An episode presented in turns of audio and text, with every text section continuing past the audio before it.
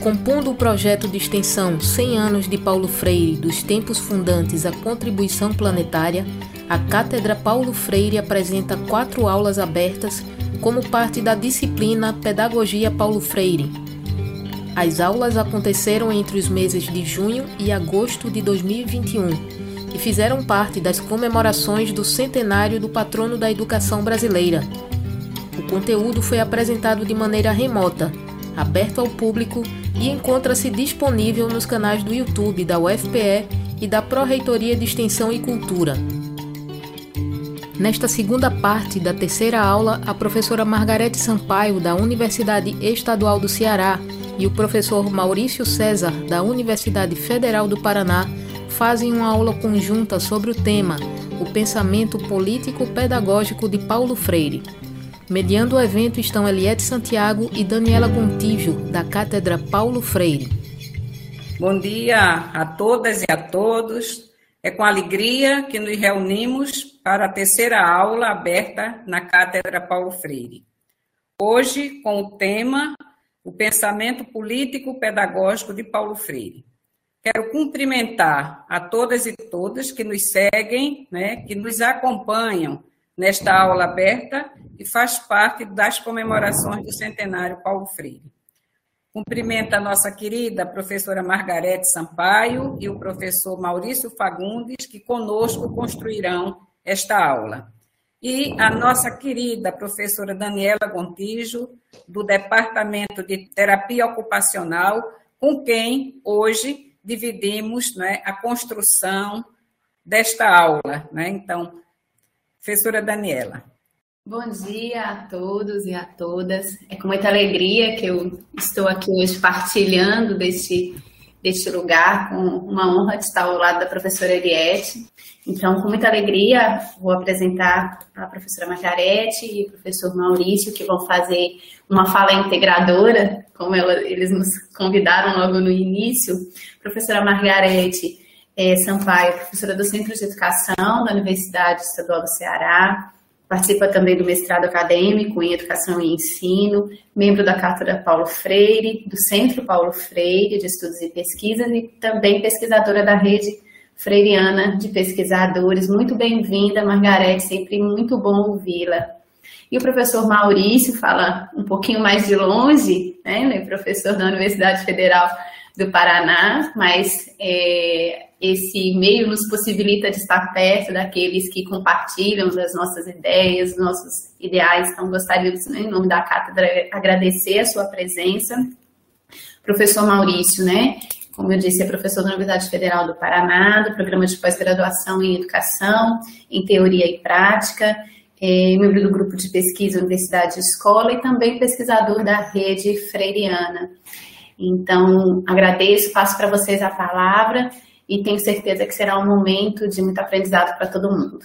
É uma alegria enorme né, a gente poder uh, participar mais uma vez né, de, de eventos, de atividades promovidas pela Cátedra Paulo Freire, uh, que sem dúvida nenhuma tem uma dimensão político-pedagógica né, gigantesca.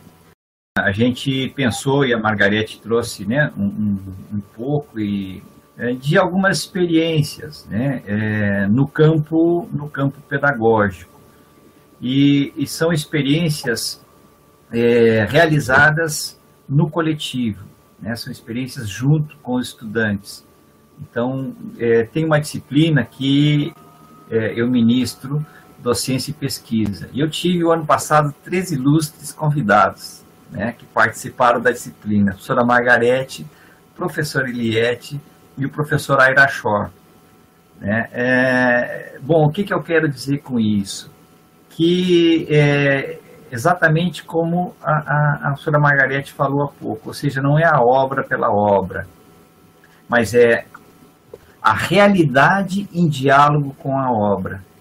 Né? Como é que a gente é, vai construindo isso, vai problematizando as realidades e a partir da problematização dessas realidades a gente vai é, é, lendo e dando vida para a obra. Né? E, e, e, a partir de um determinado momento a gente se encoraja né, e chama pessoas é, que dominam, né, que têm a propriedade é, dessas obras, desses estudos, para dialogar com a gente. Né? Então foi o caso né, da professora Eliette, da professora Margarete e do professor Aira Shaw. Então foram diálogos assim muito interessantes. É, qual é a repercussão disso? Né? Então naquela ideia é, é, da, da, da, reflexão e da ação gerando praxis. Quais são as praxis? É, as pessoas que nessa disciplina são professores da rede pública de ensino. Então, é, é, é a provocação de que eles retornem, é, é, ao retornarem para suas, para suas escolas e para suas salas de aula, é, é deem extensão a esse processo dialógico, né? E, e, e aonde que e aí pela fala que eles vem, vão trazendo, né? Diz, olha, é, a gente dentro da escola lá se, se animou a pensar a disciplina de forma diferente. Alguns outros né, pedagogos que, que, que trabalham é, é, nessa condição nas escolas, diz, olha, a gente está discutindo um pouco o currículo, um pouco vem, olha, outros estão discutindo o projeto político-pedagógico. Então, são são movimentos que, é, a partir dessa reflexão e dessa apreensão político-pedagógica da obra freiriana, provoca outros movimentos que a gente não tem nem ideia quais sejam. Alguns a gente sabe por meio do relato, né, dos relatos. Outros a gente sabe por meio das orientações é, e de bancas que a gente participa dessas turmas, uh, do que, que eles foram pesquisar, ou da, né, quando são nossos orientandos mesmo. Uh, o, o, ano passado, é, é, a Tatiana foi uma orientanda de mestrado, e a preocupação dela estava né, muito ligada a. Ela é pedagoga e trabalhava com as séries iniciais. Quando a gente começou a trabalhar a obra freiriana, ela diz assim: puxa vida, a gente é, é, trabalha com as crianças é, canções que vêm lá no livro, é, brincadeiras que vêm no livro. E o que, que a gente sabe das crianças, né? É, o que, que a gente sabe dessa realidade? Não sabe nada, né? Então, a constatação, e aí ela foi é, fazer a pesquisa. Ou seja, qual é a cultura é, é, da infância das crianças da escola em que ela trabalha? O que, que elas sabem de brincadeiras? O que, que elas fazem em casa? Como é que elas brincam? E aí foi fazendo né, um diálogo, então ela, ela desenvolveu a pesquisa por meio de, um, de uma pesquisa participante, é, é, conversando com as crianças, com as famílias, com as professoras da escola, das outras turmas, e foram problematizando. E a partir dessas problematizações, então, foram trazendo a cultura popular para dentro da escola. Então, ao invés de começar por coisas que estavam no livro, as brincadeiras, os, os contos, né, que, das histórias que a família sabia. Então foram trazendo a família para contar a história, as brincadeiras para dentro da escola. E, e, e, isso, né, a gente olha, é, é, um, é um movimento é, assim, isolado? Não, não é isolado, porque quando você provoca as pessoas a fazer essa reflexão e, e, e ação, as pessoas se modificam, fazem aquele trânsito né, entre o ser e o ser mais, eu não tenho dúvida nenhuma, né? E, e, e não é nenhuma coisa é, e, é, idealizada, são coisas que as pessoas vão vivendo, né? E evidentemente, quando é um trabalho de dissertação, isso fica o registro do, né, metodologicamente, do passo a passo que a gente vê, né? A dimensão da obra freiriana, quando feita por meio da ideia, né, da ação, reflexão e praxis assentada né, na realidade dessas pessoas, como projeto de criação uh, de outras realidades de superação daquela, né, é, subordinação a um livro didático que não foram elas que criaram, que não foram elas que escreveram, né? E, e certamente as pessoas que escreveram é, é, são de outras realidades e não tem como escrever um livro didático específico para cada escola e para cada cidade, a gente sabe disso. Aí a gente entra na discussão, na problematização né, da indústria do livro uh, que nós vivemos dentro do país. Né? Então há uma indústria do livro que ganha muito dinheiro, ou seja, nessa relação, né, e aí Freire vai, né, é, é vai nos trazer né, a necessária, a necessária é, leitura de realidade ou do sistema econômico que a gente vive. Né? Então, isso não é de graça. Né? Isso é porque há interesse econômico, isso é porque há interesse é, é, numa educação é, domesticadora, numa educação bancária.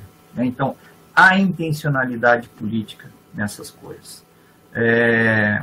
Margarete, eu acho que eu te devolvo para você falar um pouquinho também, senão eu vou ficar de dono aqui da palavra. Nesta segunda parte da terceira aula, a professora Margarete Sampaio, da Universidade Estadual do Ceará, e o professor Maurício César, da Universidade Federal do Paraná, fazem uma aula conjunta sobre o tema O Pensamento Político Pedagógico de Paulo Freire. Se o pensamento político pedagógico de Paulo Freire não é unanimidade e não é, né, nós vivemos uma sociedade marcada, eivada por contradições, né, e agora de forma mais acentuada ainda, mas a gente diria também que cabe pensar é o lugar de cada possibilidade formativa. Então, hoje, por exemplo, os cursos de pedagogia estão passando por um processo de ataque é, frontal, que a depender de aprovação, né, nós teremos não mais o curso de pedagogia nessa perspectiva de uma licenciatura que prepara para o ensino e prepara para a gestão ao mesmo tempo, mas nós passaremos a ter cursos que serão como uma habilitação há tempos atrás, ou que seria não mais a licenciatura, mas o bacharelado em pedagogia, e teríamos licenciatura da educação infantil, dos anos iniciais, enfim, algo que cabe é, estarmos atentos e nos inserir na luta. Mas essa lógica para o curso de pedagogia não é diferente, por exemplo, da lógica do novo ensino médio.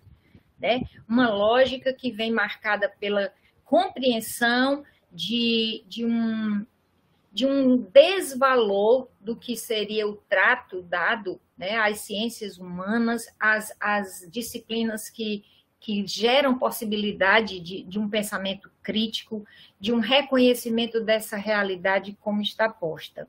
Então, como o novo dito novo ensino médio ou as modificações para um curso como a pedagogia, nós é, precisamos ter em mente que algo que é comum é a visão da meritocracia, no primeiro momento, o lugar que é colocado e a aposta de que não cabe mais sonhar, que não há lugar para os sonhos, não há lugar para a utopia, como o Maurício trazia lá de Galeano, né? Não há lugar para o inédito viável freiriano, né? É, não há lugar para pensar o que não foi possível ainda, mas é possível é, de realização, então cabe sonhar, né?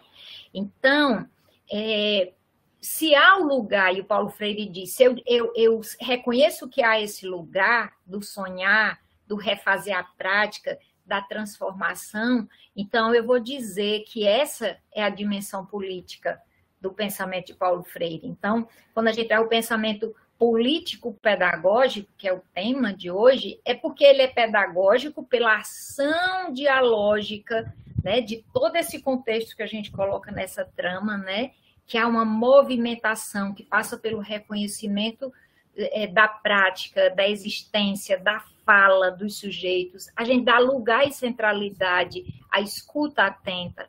O professor se coloca naquela relação que Paulo Freire e Aira Shaw é, traduzem tão bem aquela relação que a autoridade docente e liberdade discente. Né? Não se perde isso, não é por reconhecer esses sujeitos que ele eu perca a minha autoridade. Pelo contrário, eu deixo de ser talvez autoritário, mas também eu não exacerbo e, e essa liberdade ela é desatrelada de uma ética, de uma ética coletiva, não, porque aí seria licenciosidade. Então, esses elementos para dizer que o pensamento político pedagógico de Paulo Freire, ele é marcado pela esperança. A esperança não dá pura espera, como Maurício trouxe tão bem. A esperança como ato, a esperança como busca coletiva. E aí, se a gente pensar que as nossas ações, elas se dão no primeiro momento, quando é, reconhecemos as incertezas, reconhecemos as, as situações limite e queremos, junto com os sujeitos, pensar atos limite de superação né, das condições de subalternização, de perversidade, como disse o professor João, acho o termo é esse mesmo, governo perverso. Né? Então, se para superar as condições de perversidade ou para contribuir com a diminuição do sofrimento humano, tem um papel da educação, tem um papel da formação, reconheçamos que sonhar juntos, né? não o sonho é, numa busca vã, com o pé na realidade. Então, ao reconhecer, ao desnudar a realidade junto com os sujeitos da prática pedagógica, não é? E com eles e com elas pensar estratégias, movimentos de busca de superação da realidade, eu diria que esse seria, sim, é, o fio condutor para dar vida ao pensamento político pedagógico de Paulo Freire, né? A empreender nessa ação coletiva que Agostinho Rosas me ensinou tão bem, né? Que é, é a busca de um ser mais coletivo, né? É a busca por uma vida densamente humana, como diria Nelina Azevedo aí também, outro pernambucano, para vocês verem como vocês estão estão bem, né? Onde estão nesse lugar de, de educandos na UFPE da disciplina Pedagogia de Paulo Freire, né? Acercados né? desse esse conjunto poderoso, né? E aí, Maurício, a gente é, para abrir uma conversa, eu queria pensar ainda um, com o último slide, uma mensagem que diz assim: não há educação sem sonho, não há. Como não sonhar que amanhã vai ser outro dia? Amanhã vai ser outro dia. Hoje você é quem manda. Falou, tá falado. Mas não vai ser assim sempre, não. Nos ensinou o Chico Buarque de Holanda, não é? Então, amanhã vai ser outro dia. O que fazer, como diz a professora Eliette, com esse amanhã é mapear. Né? Ela disse isso numa recente entrevista, a minha, Alexandre Saúl e Blumansola, né? Mapear essas adversidades, essas situações limite. E aí a gente vai buscar na organização condições de superação. O momento às vezes não permite dar o passo seguinte, né? Parece que o cabe agora constituir, consolidar esse sonho, ter clareza, que não seja o meu sonho pessoal, particular, mas o sonho do grupo, o sonho coletivo. E aí, sem esperança também não dá. Esperança como a fé no poder criador do outro, né? A esperança como a escuta do que o outro tem a dizer e que é acrescentamento, né? E a fé, sim, a aposta num potencial que a educação tem, não de mudar, esse contexto. Sozinha, não. Mas de junto com outros e outras, a exemplo dos sindicatos, né? A gente viu aí o que acontece, né? O que Ivete nos traz. O, a mão dada com o sindicato, a mão dada com o movimento social, a mão dada trazendo como fio condutor a educação popular, como Maurício traz e faz tão bem lá no Sul. Né? Então, que a gente possa constituindo, sim, é, pelo sonho, pela esperança, pela fé, uma educação humanizadora de base sustentada no pensamento político pedagógico de Paulo Freire. Daniela, devolvemos para você. Obrigada, Margarete Maurício. Eu estou aqui pensando em tanta coisa que vocês trouxeram. Acho que também quem está nos assistindo também é, vai concordar comigo que vocês trazem muitas, muitas questões né, extremamente relevantes é, quando Margarete né, traz a questão do, da humanização, né, as, vocês partem das concepções fundantes do pensamento freiriano, da humanização, e Margarete propõe e traz né, a dimensão antropológica, a dimensão pedagógica, a dimensão ético-política, só isso já daria uma conversa bem interessante né, ao longo do dia. E quando o Maurício traz também né, é, a questão do diálogo, é, enquanto os fundamentos disso, né, eu acho que é muito importante. E quando a gente observa, né, eu fiquei pensando que a própria fala de vocês, como um todo, ela mostra essa coerência com o próprio pensamento freiriano, no sentido de vocês trazerem primeiro os fundamentos teóricos, as concepções, e depois nos mostrar como isso ganha vida, que foi a pergunta que iniciou os slides, né? Como isso ganha vida na prática. Né? Então, gostaria de agradecer esse, esse momento, né? Então, quando vocês partem né, da humanização, do diálogo, depois trazem uma série de experiências né, com educadores sociais no âmbito da pesquisa, no âmbito do ensino. E Margarete encerra, né, é, também trazendo uma outra questão muito importante que o pensamento freiriano nos traz, a, a importância da denúncia e do anúncio. Vocês vão trazendo esses elementos de denúncia né, da realidade que nós estamos vivenciando, né, que vai no sentido contrário da humanização, né, que é, faz com que temos que lutar muito pelo nosso ser mais, mas também traz ao mesmo tempo a esperança, e não só a esperança vã, mas a esperança refletida nas experiências que vocês trouxeram, enquanto anúncios de possibilidades de enfrentar tudo isso. Né? Eu acho que queria realmente agradecer né, por essa por essa fala e trazer algumas perguntas. Então, uma primeira pergunta da professora Marília, que está lá nos assistindo em casa, né? Ela pergunta é, como é que vocês percebem é, a questão de que em tempos de pandemia os sistemas de ensino eles têm recorrido ao ensino mediado pelas tecnologias digitais. E aí ela pergunta: essa modalidade de ensino pode possibilitar o diálogo na perspectiva freiriana? O que que vocês acham sobre isso? A Marília é uma pessoa muito inteligente, né? Então, evidentemente, a pergunta dela tinha que ser uma pergunta inteligente, né? É uma pergunta provocadora, né? Veja, é, não é não é o problema da tecnologia que nos impossibilita o diálogo. A gente está fazendo aqui, né? Um, um, diálogo muito interessante. A cátedra tem feito, né? Diálogos muito interessantes, é, no sentido de proporcionar uh, o pensamento, a reflexão, uh, de repensar as nossas realidades. Né? Qual é o, o, o, grande problema que nós vivemos no Brasil e nos países aqui, na grande parte dos países da América Latina?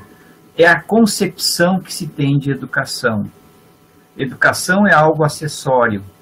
Como algo acessório, eu não preciso fornecer para a educação uma infraestrutura que eu forneço para os outros ministérios, como da economia, como da agricultura, como ele, ele, é um, ele é um ministério subalternizado. Logo, a educação é subalternizada. Ela é desaparelhada estruturalmente. Né? Então, quando a gente é, é, entra numa, numa pandemia e vai é, e coloca as nossas escolas na, na obrigação de fazer a mesma coisa do que os outros espaços ou é, é, privilegiados o fazem, é, nós estamos cometendo mais né, uma atrocidade contra a educação, contra os nossos educandos. Ora, que condição tem né, de desenvolver um, um, minimamente um processo educativo quando não se tem as condições objetivas para tal, as condições materiais para tal. Então, não é o problema né, da, da tecnologia, mas é o problema da falta da tecnologia e dos equipamentos necessários para tal desenvolvimento. Margarete. Isso é uma dimensão que o Maurício traz, né, dimensão da condição objetiva, mas há uma outra que advém da compreensão de conhecimento que a gente tem, de ensino e de como é a aula, né? Então, quando a gente acredita que o conhecimento ele não é transmissivo, ele não é uma verdade a ser depositada, vale para o ensino presencial e vale para o ensino à distância, não é? Então, assim, o modo como eu, professora, eu, professor, vou organizar a aula tem a ver com essa concepção. Se eu acredito que o conhecimento, então, ele se dá a partir do que o aluno já compreende e traz na sua realidade, vamos denominando de saberes populares, mas que há outros saberes que ele vai acrescentando, vai ampliando com a ação pedagógica, então eu vou dizer que a aula, ou no presencial ou no remoto, terá outra base, terá outra lógica. Se a lógica é aquela da pertença, então, eu não vou chegar diante da tela e fazer uma aula, blá, blá, blá, blá, blá, fecha a tela, respondam tal questionário. Não. Então, o esforço e o movimento vai ser sempre essa escuta, mesmo que seja lá a fotinha, Essa aula é um exemplo de investir com força e fôlego, não é? Nessa, nesse trânsito, nessa abertura para o diálogo, é um encaminhamento que traz, é, subjaz a ele, tem como sustentação um pensamento. No caso, se a perspectiva é de uma aula dialogada, de uma aula compartilhada, de um conhecimento que se acrescenta no que os meus educandos vão dizer e muitas vezes me ensinar, né? E o contrário disso, porque também a aula ela traz em si uma diretividade, não Paulo Freire não nega isso, é uma rigorosidade que faz com que eu tenha, eu sei o conteúdo que nós precisamos dar conta. Mas que conteúdo, que feições ele vai assumir? Então, a depender da compreensão e entendimento de conhecimento, de ensino e de aula, eu diria, Marília, e você faz isso, né? É, é, a gente dá conta nessa forma dialógica de busca, não é fácil pelos nossos, nossos limites, mas é possível. Obrigada, Margarete. Obrigada, Maurício. A gente tem três perguntas. Eu acho que eu vou fazer as três porque eu acho que a resposta pode ser integrada, né? Ou não, vocês tragam separado. Então, a gente tem uma pergunta que é sobre como levar Paulo Freire às escolas e aos educadores com maior envolvimento dos gestores. A outra pergunta é: o Brasil adota o método Paulo Freire? E uma outra, né, que é, é de, de, de Caio, que diz: Eu sou estudante universitário e gostaria de saber por que Paulo Freire é tão atacado no meio político e como quebrar esses preconceitos sobre Paulo Freire? como levar Paulo Freire? Eu diria que é dando vida aos princípios de Paulo Freire, né? Sendo testemunho, né? Tentando ser coerentes. Então, onde quer que eu atue? Se na gestão de um, uma coordenação de curso, se na gestão eu mesma coordenação pedagógica de uma escola ou como professora, se eu estou formando, né? é, pessoas que logo mais serão professores, então acredito que é, nada melhor do que as, as práticas que a gente venha é, materializar, vivificar na sala de aula. Então, assim, ser testemunho de busca, não é, de coerência. É, Paulo Freire ele diz uma coisa muito sábia, que não é o discurso que ajuiza a prática, é a prática que ajuiza o discurso. Então, é o que a gente faz, né? não é o que a gente diz que deve ser feito, ou que diz que faz, é o que os alunos enxergam. Então, se como professor e professora eu der esse testemunho, eu creio que os, os futuros pedagogos ou os futuros licenciandos em História, em Geografia, que vão atuar em sala de aula, eles já têm o meu testemunho. Né? Desse testemunho, eles vão seguir é, adiante, né? Para chegar até as escolas, se na condição de formadores de educadores, em assessorias, em palestras, em momentos formativos, no caso do Maurício, momento formativo, ele, ele teve a oportunidade de ter quantos professores na disciplina com ele, né? nas especializações, enfim, e mais numa aproximação com os movimentos sociais.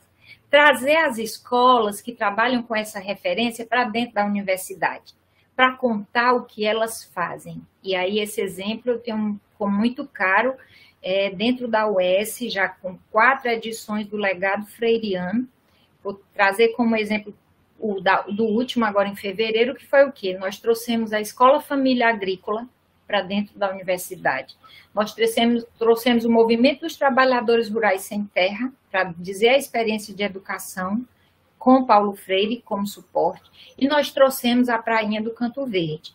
Então, os movimentos sociais vieram dialogar conosco para trazer as suas ações e a gente aprender com eles e com elas. Né? Para dizer que é possível, no sertão, no semiárido do Ceará, a educação contextualizada da Caritas. Então, assim, tudo que havia de, de mais pulsante em Paulo Freire, dentro das escolas, com, com essas perspectivas diferenciadas, a gente trouxe para dentro da universidade. E no mestrado acadêmico, onde a gente tem um vínculo, o mestrado acadêmico intercamp, ensina os objetos dos educandos, via de regra, eles pulsam dessa realidade, sabe? Do semiárido, do assentamento do José Maria do Tomé.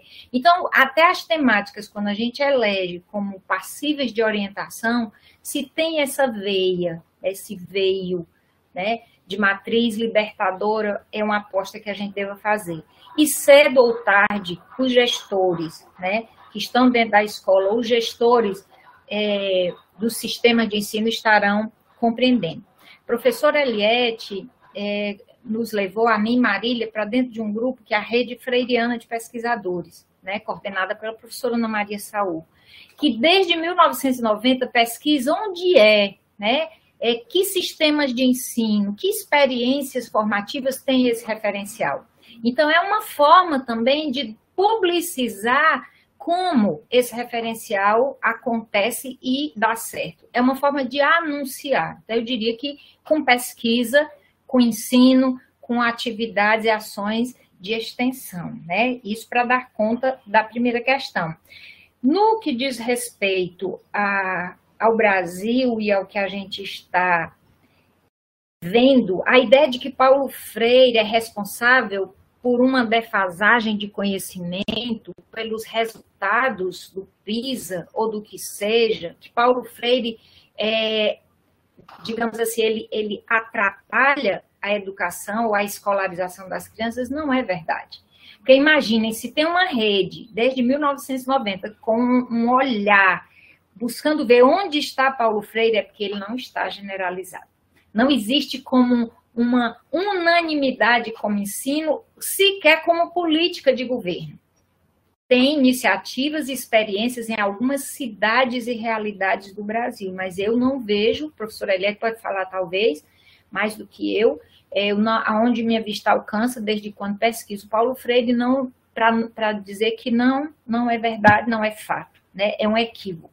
Né? Dizer que ele deve ser expulso porque ele lá esteve e e não contribuiu, né? Talvez se tivesse Paulo Freire, com certeza a gente não estaria com esses, esses indicadores. Não são os indicadores o que mais importam, mas pensar com Paulo Freire é pensar não só no que os alunos vão aprender, é o que a gente quer pensar também, é o que eles vão aprender, o que eles venham a ser e o que eles venham a fazer como sujeitos, né, nas realidades onde vierem atuar. Para finalizar e dizer, então, por que ele é tão combatido? ele é tão negado, né?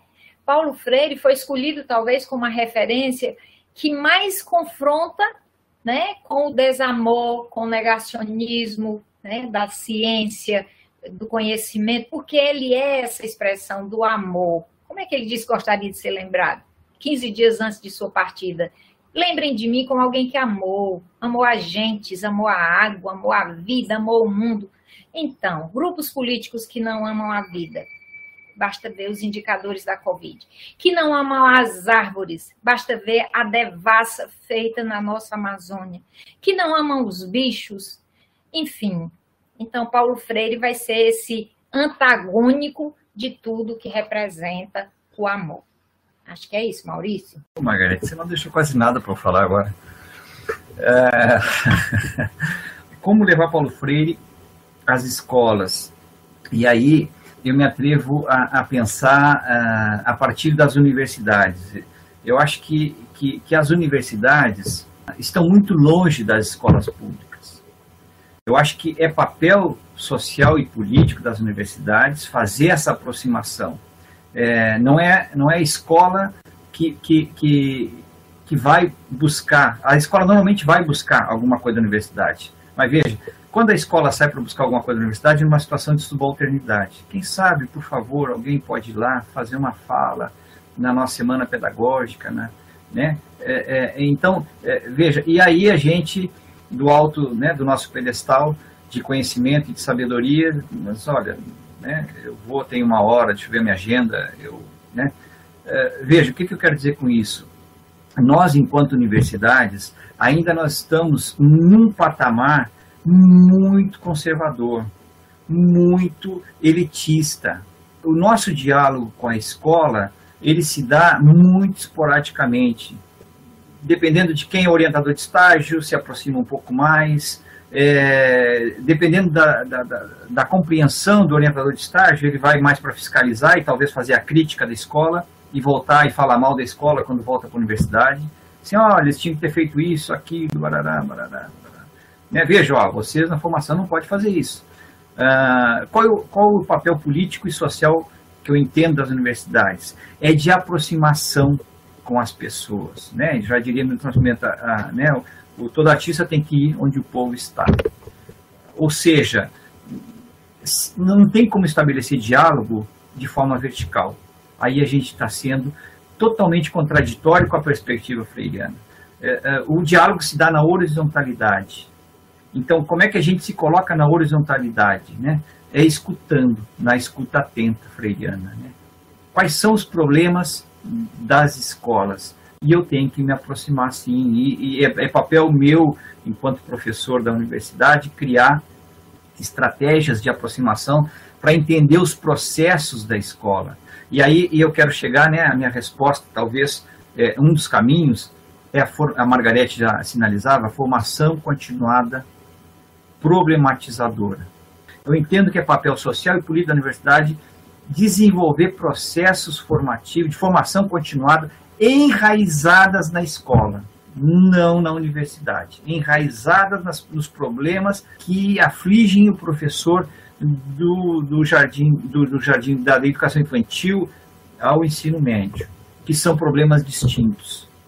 É papel da universidade criar processos de pesquisa em colaboração com esses professores. E eu acho que aí né, a pesquisa participante, a educação popular, né, é, tem um caminho é, enorme aí. Então, é, me parece que é por aí. Bom, é, Paulo Freire, é, Brasil adota Paulo Freire? Não, né? Não, não. A nossa formação é altamente conservadora. A Margarete trazia né, o, último parecer agora da, da pedagogia, é, também tem o, o, o, parecer de formação dos professores, das várias, das várias disciplinas, né? Mas de, de forma geral.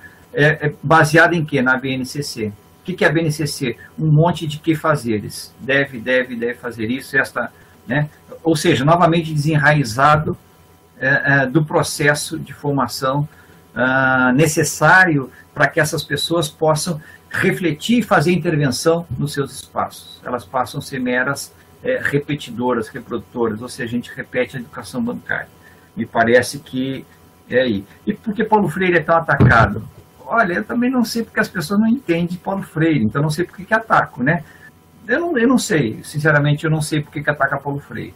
Porque se fosse, é, é, se ele tivesse enraizado nas escolas, na educação, então, é, é de forma assim, é, é, totalmente orgânico, eu diria, olha, né, ele efetivamente é uma ameaça. A obra de Freire, a, a, a obra tanto escrita quanto realizada, ela é uma ameaça ao poder, ela é uma ameaça a, a, a essa sociedade de classes que a gente vive. Não tenho dúvida nenhuma. Mas eu tenho dúvida se as pessoas que os criticam sabem disso, conhecem isso. Né? Eu acho que sabem alguns slogans, alguns chavões.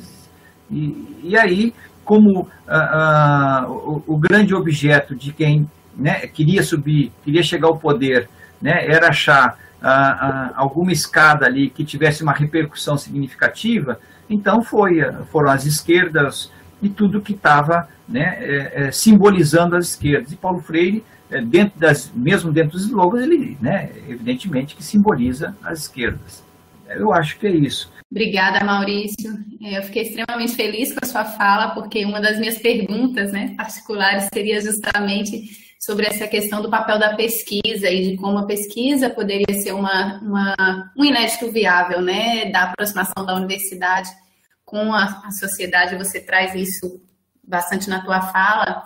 É, eu queria também só fazer um destaque, né, que Marilyn colocou aqui nos comentários, né, da presença de Paulo Freire também em outros campos da saúde, que inclusive é o meu lugar de fala, é importante a gente lembrar né, que, é, como resultado do, do, movimento dos trabalhadores, do processo de constituição do, do SUS, do Sistema Único de Saúde, dos movimentos sociais, a gente conseguiu chegar à institucionalização de uma política sustentada nos princípios freirianos, que é a política de educação popular em saúde, né, que deveria nortear é, a atenção em saúde e a formação de todos os profissionais, que foi instituída em 2012 e que é, recentemente vem sendo não só desconstruída, minada, como completamente destruída nesse cenário atual, né? Então, só chamar a atenção, porque esse comprometimento político e esse pensamento político pedagógico, é, ele é muito presente no campo da saúde coletiva, da educação popular em saúde, em outros campos também, que inclusive de onde a gente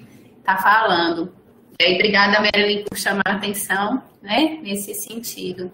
E aí eu tenho uma última pergunta, né, é, para vocês, e depois dessa pergunta, se vocês já puderem também, né, infelizmente o nosso tempo já está no limite, eu fazerei as considerações finais. Então, a pergunta é: até que ponto Freire era marxista?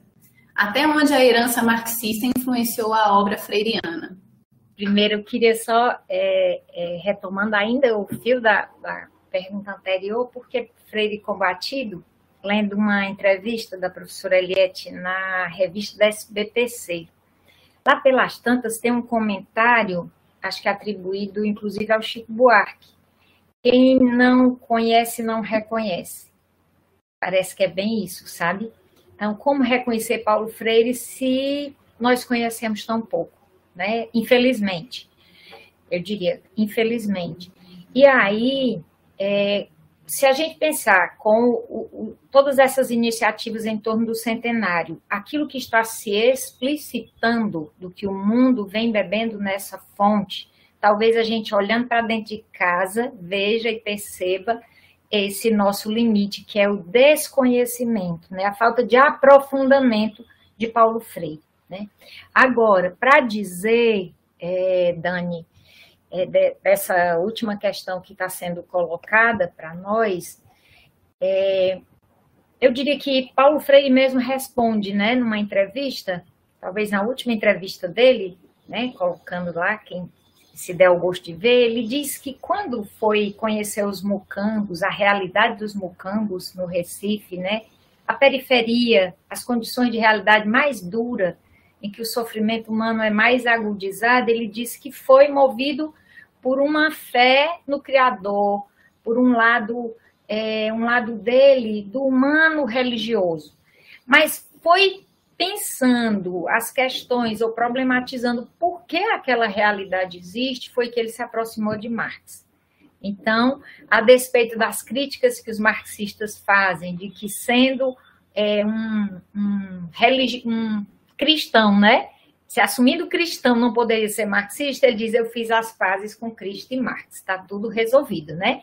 Então, eu diria que ele sim tem essa base fundante, entre outras tantas, né, de aprofundamento. Aí na UFPE, muito aprendi também com o professor Ferdinand Royo, que faz uma crítica né, ao Paulo Freire, mas ele faz com base em um grande é, sustentáculo da pedagogia de Paulo Freire, que é Karl Jaspers. Então, assim, até onde a gente vai e compreende a base e faz o reconhecimento é que a gente entende é, a contribuição desse pensamento. E eu sugeriria para quem deseja conhecer as bases fundantes filosóficas, né, de matriz epistemológica freiriana, o professor Nelino Azevedo tem um livro, Pedagogia da Humanização.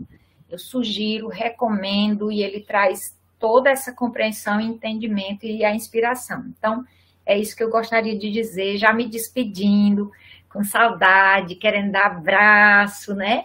Deixando um carinho grande. Dia 19 e 20, a gente está em Recife, ou presencialmente ou virtualmente, para festejar, celebrar esse centenário tão lindo do nascimento desse homem, cidadão planetário, referência, inspiração para o que a gente vem fazendo. Beijo, obrigada. Margarete, eu acho que é, você respondeu, eu não, né, é exatamente isso, né? Freire é, sabiamente bebeu de muitas fontes e foi ele dando a, a, a, o formato é, da sua perspectiva epistemológica a partir da construção e da reflexão das fontes e das realidades que ele foi vivendo. Então, Freire reinventou muitos autores, inclusive Marx, né? Ah, bem, então, é, para finalizar, é, é, do que eu falava da crítica da universidade, é, veja, a importância que tem é, a, Cátedra Paulo Freire, né? A gente precisaria ter muitas professoras Elietes, né? Pelo, pelo, pelo mundo afora, né? É, de modo a provocar essa aproximação uh, a, a recriação desse diálogo uh, de perspectiva né, emancipatória, humanizante. E, e, por fim, né, eu quero agradecer a, a oportunidade de, de conviver com vocês essa manhã. É, a Universidade Federal de Pernambuco é uma universidade muito especial. a professora Eliette, é, a professora Marília, a professora Daniela, é, enfim, é, é, os outros companheiros da, da, da, universidade, eu aprendo muito cada vez que eu lhes escuto. É, eu, eu, eu, tenho o hábito de, de, escutar muito. Eu digo que eu, que eu sou, é, que eu copio muito as coisas boas das pessoas, então eu fico muito atento e aprendo muito com vocês e incorporo muitas coisas do que vocês né, é, fazem é, de forma muito, muito alegre. Então, obrigado. Foi um privilégio enorme ter é, estado aqui nessa manhã.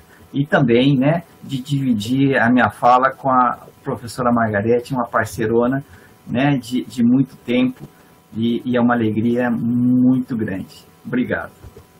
Obrigada, Maurício, Margarete. Só para me despedir também, né, passar a palavra para a professora Eliette, eu queria é, compartilhar com vocês um comentário que tivemos aqui no, no nosso chat, de Cadija, né, um abraço. Ela coloca assim: um excelente diálogo. Para quem está desanimado com esses tempos desafiadores, esse diálogo é uma verdadeira vitamina D. Dialogicidade, democracia, denúncia e anúncio, docência de ciência. Então, que possamos sempre, né, nos abastecer dessa vitamina D e agradecer pela oportunidade de estar aqui e aprender tanto. E agora eu passo então a palavra para a professora Eliette para poder encerrar as nossas atividades hoje. Obrigada, Maurício e Margarete, foi ótimo. Que manhã, que aula. Nós somos agradecidas. Marília, eu, Daniela e toda a cátedra Paulo Freire e a disciplina Pedagogia Paulo Freire. Pela essa manhã que nós tivemos de cada vez mais saber que Paulo Freire vive. E Paulo Freire vive nas nossas práticas, no nosso modo de construir a educação, a escola e os projetos sociais, né, Daniele? Paulo Freire vive na nossa esperança, aquela esperança que nos anima cotidianamente, quando a gente acorda sonhando e sonhando coletivamente em fazer um outro modo, né? encontrar um outro modo de fazer educação, de escutar, de lidar com a problemática da vida tendo a clareza, se hoje não foi possível, mas será. Como disse a Margarete, amanhã será um outro dia, um outro dia melhor. É sempre isso que nos anima. Nós vimos hoje que Paulo Freire está vivo, vive nas nossas práticas. Que Paulo Freire é um pensamento político a serviço da humanização, voltado para a libertação de mulheres e homens, crianças, jovens e adultos, independente, sem fazer diferença, aliás, atento às diferenças, à diversidade. Paulo Freire é um referencial para a gente entender a pluralidade, para a gente entender a diversidade social, para a gente se comprometer por isso, ele não está presente em todos os lugares. E por isso há uma disputa cada vez maior, e nós estamos na disputa, sim. A nossa disputa é pelo horizonte, Maurício. É pela utopia que você falou. O que nos move é esse sonho de uma sociedade justa, de uma sociedade humanizada, de todas as pessoas consideradas e respeitadas como gente.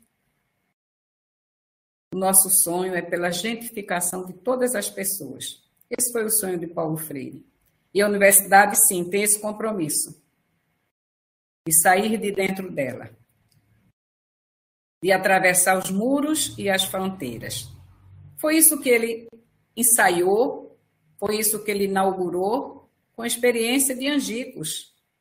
Uma experiência de extensão que mostrou que é possível fazer outra educação, que é possível fazer uma universidade popular, que é possível dialogar os diversos saberes, que é possível dialogar o saber popular e o saber acadêmico. É isso que nos inspira, é isso que nos mobiliza. E é isso que nos move e nos enche de esperança todos os dias renovada. Todos os dias nós renovamos as nossas esperança e a nossa crença na possibilidade que nós somos capazes de fazer diferente. 2022 está chegando e nós precisamos prepará-lo para que a gente viva outro Brasil, outra educação. Mas a gente tem que começar hoje. E a gente já começou. Então, com isso, eu quero dizer do nosso agradecimento.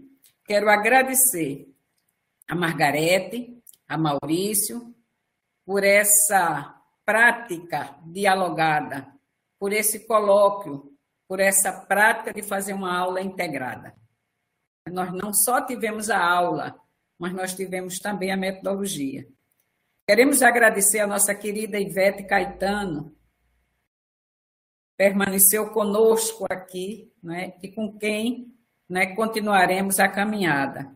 Queremos agradecer ao professor Paulino por estar conosco sempre e por hoje estar aqui representando a nossa Fafiri. Nosso amigo João Moraes, né, nosso poeta, nosso professor, pesquisador, extensionista. Queremos agradecer né, Lucas e a Raíssa né, por ter permitido a acessibilidade, a Yuri por ter nos apoiado, também de modo particular a Rádio Paulo Freire, que tem gravado as nossas aulas né, e trabalhado as nossas aulas e que constituirá um acervo né, com essas aulas que a gente vem construindo. Portanto, nós somos gratas a todos e a todos e nós já estamos convidando para a aula quando nós teremos o professor Pedro Pontual e Alexandre Saul construindo a aula aberta na Cátedra Paulo Freire. Então, nosso muito obrigada, que a gente possa continuar juntos lutando né, por esta universidade pública, gratuita, plural, diversa e democrática. Muito obrigada. A aula aberta compõe o projeto de extensão 100 anos de Paulo Freire, dos tempos fundantes à contribuição planetária, uma realização da Cátedra Paulo Freire com apoio da Pró-Reitoria de Extensão e Cultura, Pró-Reitoria de Graduação, Centro de Educação e o FPE. A música tema é de João Teles. A adaptação das aulas para a Rádio Paulo Freire, edição e locução foi feita por mim, Catarina Polônio. Até a próxima aula.